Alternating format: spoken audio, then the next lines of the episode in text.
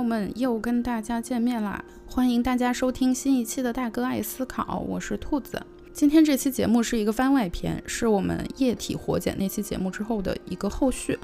咱们大哥爱思考在二零二零年九月的时候做了一期对口的节目，标题是液体活检如何不被低血验癌项目骗走一个亿。节目播出之后呢，也是引起了挺大的反响啊，在喜马拉雅平台上呢，收到的评论足足有十九条之多。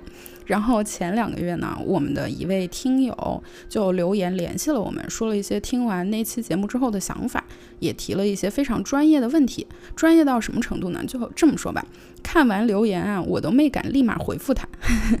就为啥没敢回呢？主要还是因为不会啊，都是好问题，而且也是我们第一次这个特别集中的收到如此大规模的问题，所以呢，我就打算说，哎，做一期番外篇，也算是在节目形式上的一个小。小小的新的尝试吧，但是更主要的原因还是因为他提的这些问题，我觉得非常有启发性。反正我自己是觉得受益匪浅，帮我理清了一些我之前自己觉得含混不清的一些想法，所以呢，就也想着跟大家分享一下。因为这位朋友探讨的问题呢，涉及到一些那期节目里的细节内容，我尽量在提到的时候简单回顾一下吧。但是肯定不可能说得很细致啊，所以如果今天这个节目听得晕头转向的，那肯定是我的错，就还麻烦大家多包涵，你将就听。或者呢，你要是愿意去把之前那期液体活检的节目再听一遍，那我就肯定是更开心了。嗯，这位朋友的留言主要是包括四个方面的内容。那我接下来就念一段他的留言，然后谈一些我的看法，按这个结构来。嗯，我跳过前面的团结友爱的内容，就直接从重点开始说来。他首先说的一一组问题是是这么写的：根据肿瘤细胞抑制性，可以推出活检，并不能代表全部肿瘤信息。CTC 检测的目的物可能是脱落的随血液循环的肿瘤细胞，也可能有些代表性物质并不游离，还在肿瘤上面，必须得进行活检。所以这样说来，是液体活检是活检的补充，还是说活检是液体活火碱的补充呢？要说主次，我还是倾向火碱为主。嗯，上面是。这个朋友的留言的内容啊。首先还是简单明确一下吧，活检这里肯定就是指传统的取组织样本来检查这种方式，然后液体活检就是液体活检嘛。嗯，那关于这个液体活检和活检谁是主谁是次，谁作为金标准，谁作为补充证据，在疾病诊断界有这个主次的区分。经过了新冠疫情，我觉得可能大家也已经有很直观的感受了。比如说诊断新冠的时候，咱们有过这方面的讨论嘛，就是到底是主要参考核酸检测。还是参考胸片的结果，包括后来出现抗体检测了，但是抗体检测一直是作为当核酸检测结果不确定的时候的一种辅助的参考，呃，没有作为独立的诊断标准。这些就是这个在诊断上面的主次问题的一个很好的体现。那这位朋友说，肿瘤细胞抑制性，所以推出活检并不能代表全部肿瘤信息。这里也帮大家稍微回忆一下，咱们在液体活检那期节目里面讲到了肿瘤细胞的抑制性这个问题。简单来说，就是不仅这颗肿瘤和那颗肿瘤会有不同，而且具体组成某一个肿瘤的所有细胞也不都是一样的。这些不同不仅是外在的可以观察到的，比如说在显微镜下的结构特征或者是染色特性会有不同，而且可能遗传信息也会不一样。所以他说的这个活检并不能代表全部肿瘤信息，这一点是很正。确的，呃，因为你取样的时候只能取到呃有限量的样本，你不可能取到了全部的样。包括病理科的医生在具体分析这个样品的时候，也永远是有限的量啊，你不可能说把这个肿瘤的每一个细胞都仔仔细细的看一遍，这看不完的。那由于这个原因，活检的时候取样的具体位置的区别，有时候会导致这个活检结果得出完全不同的结论。这一点对于越早期的肿瘤、体积越小的肿瘤，或者说取样位置越困难的肿瘤，影响就越明显。那我们再说回来这个主次的问题，首先可以肯定的是，在现阶段活检肯定还是具有非常重要的地位的。现阶段液体活检的应用局限还是很明显的，一般都是只能作为一种或者几种肿瘤的判断，还没有这个实力颠覆传统活检作为金标准的地位。但是以后会不会也是这样呢？我个人是觉得很可能这个局势会改变的。我们在那期节目里面提到了一个二零二零年八月获得 FDA 批准的技术，可以用高通量测序来做这个肿瘤的液体活检了。那就意味着抽血一次之后，它可以做很多个与肿瘤相关的标志物和基因特征的检测。嗯，当时也说，液体活检过去发展的一个技术难点在于血液样本里面肿瘤标志物的含量很低，所以检测的时候信噪比是一个很大的问题。那过去这二十几年，测序技术发展的速度和各种应用方式的开发是非常迅猛的，几乎达到了一个就是即使是业内人士稍不留意都很容易落伍的这样一个程度啊。那在这种情况下呢，未来取样一次测所有人类已知的和五十种常见癌症相关的，不管是基因突变也好，还是标志性的 DNA 片段的定性和定量分析，我觉得完全不是梦啊。反而呢，未来的局限是更多的在于，呃，人类认知和知识储备上面，我们能不能很有把握、很全面的知道各种肿瘤在 DNA 这个层面上都有哪些表现？这个问题才是未来限制液体活检是否能够取代传统活检的主要因素。但是现阶段肯定还是活检为主，没错的。目前还没有哪一个液体活检项目可以作为独立的诊断依据。已经获批的产品呢，主要还是提供靶向药。是否适合某位患者的这个基因依据？好，下面进入第二部分的问题。这位朋友就留言说，新技术只是放大了原来检测不到的信号，和原有的体外检测没有本质不同。比较的基线呢是数据库，这个 cut off 概念不一样。嗯，原来检测的是蛋白质、脂类、糖类某一片段 DNA，那现在检测的是一个数据库 DNA，里面符合的突变才是需要测出的。从数据库挑出目的物，那么目的物的量是否也有要求，也有一定的 cut off 值。一些是数据库比对，单纯挑出健康人群不存在的物质；一些是新技术放大信号，跳出健康人群也存在，只不过极其微量，而肿瘤病人存在的比较多的。不是微量的，而现有的其他技术还是检测不到。他最后说的这个现有其他技术还是检测不到，是说就是现有技术的灵敏度哈，对于这个量比较少的，有时候你就发现不了它。我觉得这部分的问题是它所有问题里面，我个人认为最复杂的。嗯，首先就是说，数据库里面符合筛选标准或者某些特征描述的突变是检测的对象嘛？从数据库里面挑目的物的量是不是也有要求？就是我理解啊，他的意思是说，这个，嗯，咱们虽然知道了，比如说有这么一千种突变吧，但是说这个突变里面是全都是有或无作为这个提示疾病风险的依据，还是说有一些东西呢？比方说你在一百以下这个含量，那我们就觉得。你目前还是安全的。那这个朋友呢，在这个部分呢，主要是在谈 cut off 这个事情，他就问说，目的物的量是不是也有要求，也有一定的 cut off 值？这个是肯定是有的。但是后半部分说的这个健康人和肿瘤患者之间两种可能的区别啊，一个是有没有这个目的物的区别，另一个是量的多和少的区别。有和无的区别肯定是一个主要的区别。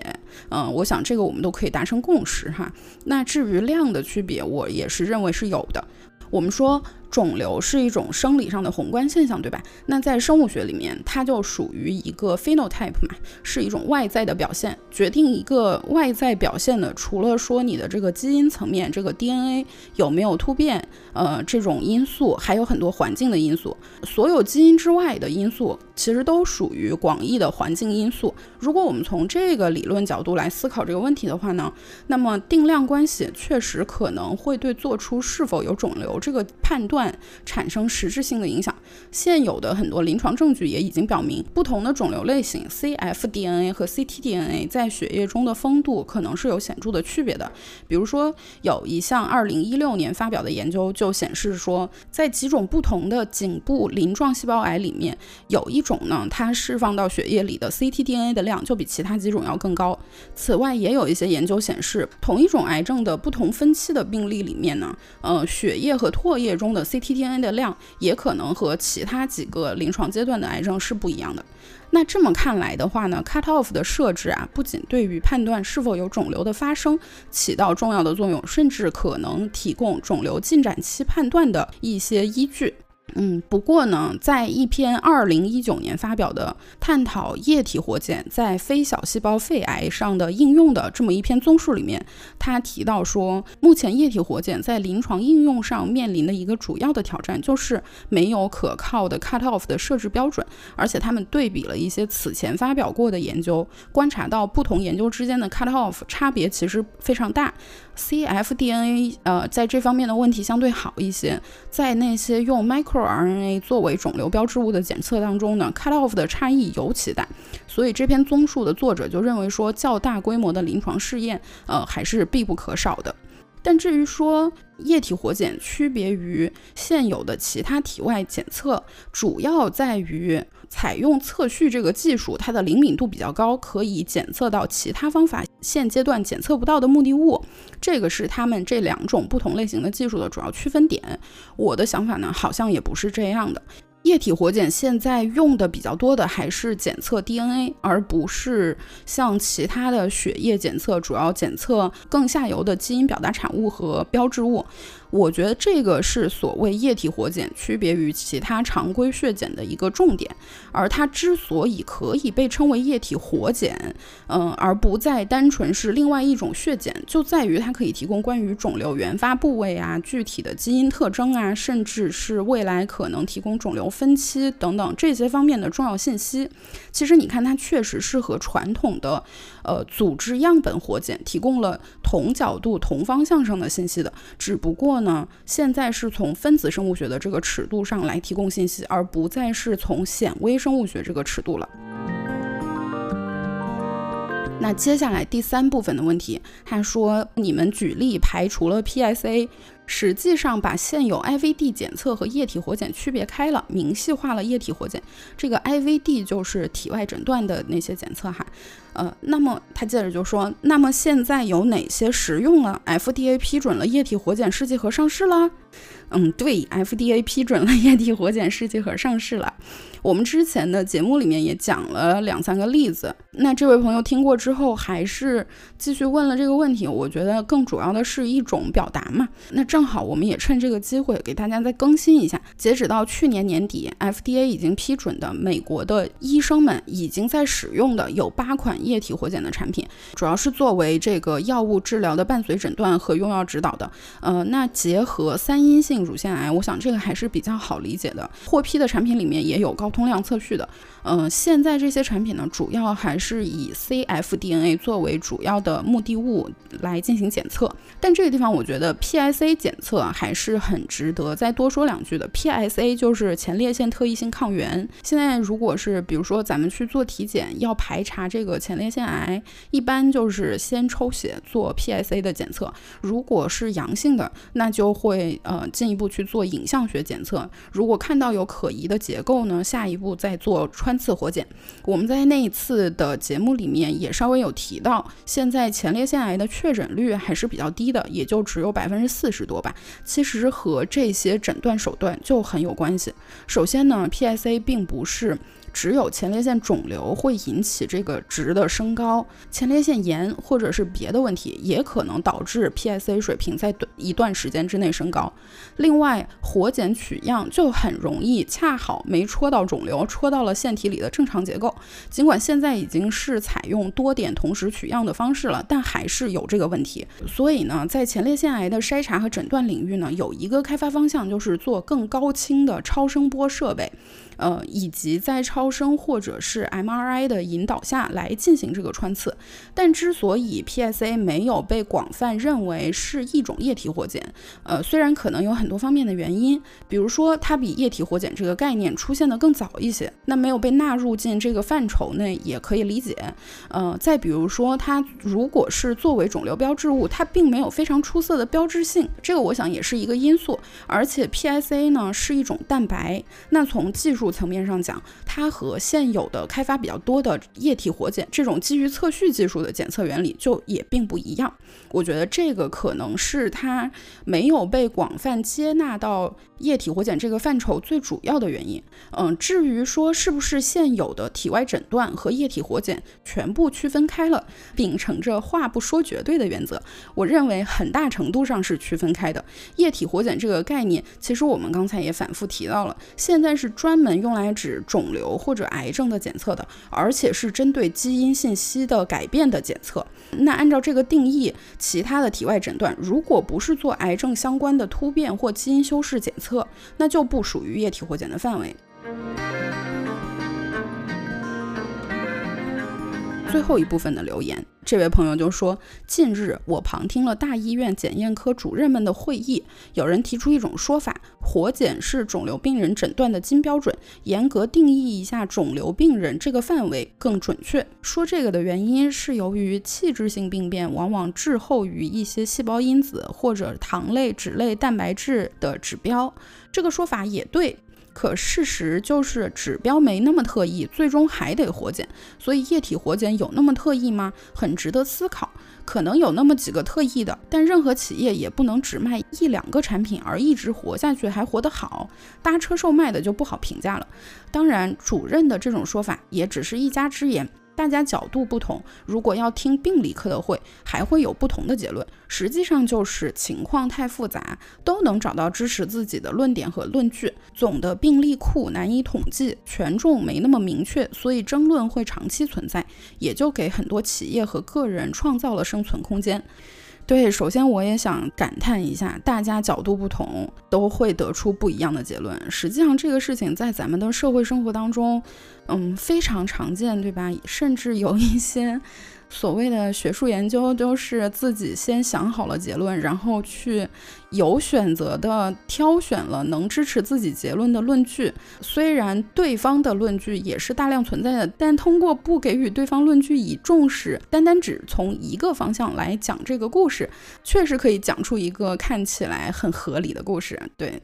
这一点我也挺感慨的，经常。那咱们回到这个留言本身吧。先说他提到的这个，主任们认为器质性病变往往滞后于一些细胞因子或者糖类、脂类、蛋白质等的指标。嗯，我觉得这个应该是有道理的，毕竟量变引起质变，对吧？你很有可能有一些。嗯，很具体的生理生化指标的变化，先行于呃肉眼可见的病理特征的变化。但同时呢，我觉得也不能排除另外一个可能，就是这或许部分程度上是一个外在表象，它产生的原因就在于现有的检测手段的灵敏度是有局限性的。当然，这个局限性是永远会存在的啊，只不过我们就是逐步的去突破它嘛。主要我还是想说影像学检测，当然肿瘤的影像学检测在灵敏度和清晰度，包括它的成像效果、图像的解析和模拟等等，这些直接影响影像科大夫的使用体验的方方面面，在过去的二三十年里面发展非常多，进步很大。一个很直观的感受，咱们这些年听说的身边得了癌症或者肿瘤的人，好像比。以前更多了，嗯，有一个原因就是因为十几年前同样大小的肿瘤，我们在影像学检查的片子上是看不到的，但现在因为这个技术的进步，可以看见那些更小的肿瘤了。很多人的病情呢，就可以在相对更早的时候被发现。所以我觉得主任们的直觉，器质性病变滞后于分子生化指标的变化，可能也是呃稍微有受到这方面多年经验的影响吧。嗯，于是接下来他就说了，液体活检的特异性到底够不够高？那我想这个问题呢，就只能交给临床证据来回答。前面其实我们也提到了，一方面有越来越多的临床证据是在不断提供支持性的数据的，那另一方面也确实有非常多含混不清的地方，需要更大规模的临床研究来帮我们搞清楚更多的具体细节。最后一部分，他提到说，任何企业也不能只卖一两个产品而一直活下去，还活得好，这是一个谈钱的问题啊。最近谈钱已经成为我们的固定环节了。都，上次 VR 阵痛那期节目的谈钱环节被我安排到了片尾彩蛋里面，也不知道是呃会不会有些朋友呃没有发现。那谈钱就谈钱，嗯。企业能不能只靠一两个产品活得好，这的确是个问题，是一个挺大的困难的。我同意这位朋友的看法，但是要直接回答这个问题，我也觉得挺难的。毕竟我没开过企业，是吧？不管我怎么努力想这个问题，也都只不过是纸上谈兵而已。而且呢，因为见识浅陋，纸也没有几页儿。不过我倒是很愿意说啊，只有一两个产品的企业，不见得就活不好。理由呢，虽然可能听起来有点像偷换概念，但我觉得这个也取决于一个企业想要的是什么。因为在我看来，除了亏本儿到破产，其他都表示这个企业是做成了的。比如说被并购这种情况，完全可以是非常成功的商业案例的。而且被并购之后，最初的创始人对这个企业未来的发展和走向是不是还有决定权，有多大的决定权，这个也可以有很多的可能性，并不是说一旦企业被别人收购了，呃，你原本的创始人就再也不能决定这个企业的未来了。并购之后也不一定产品就消失了嘛。除了规避竞争的策略性收购，其他的绝大多数的收购和并购。还是因为看好产品和技术，希望它能长期服务于终端用户，创造价值的。那从这种更广义的让企业活下去的角度，我们再来看这个凭一两款产品能不能活下去的问题。如果简化成能否实现盈利，更多的就需要去考虑具体的潜在市场的规模和企业的成本。呃，放到液体活检这个领域，我觉得哪怕一个产品只能针对一两项或者是十种以内的癌症的诊断筛查，或者用药指导，或者治疗过程中的呃疗效的监测，那市场规模也足够大了。那就得看竞争格局了，对吧？蛋糕是这么大，一个人吃和一百个人来吃肯定是不效果不一样的。确实，如果没有持续的开拓和创新能力，呃，一个企业是很容易被后起之秀淘汰掉的。尤其在液体活检这个领域，我认为这个行业的先发优势并不是非常明显。同时呢，还是想更强调另一个我认为非常核心的因素啊，就是这一项技术的拓展和新应用是相对容易的，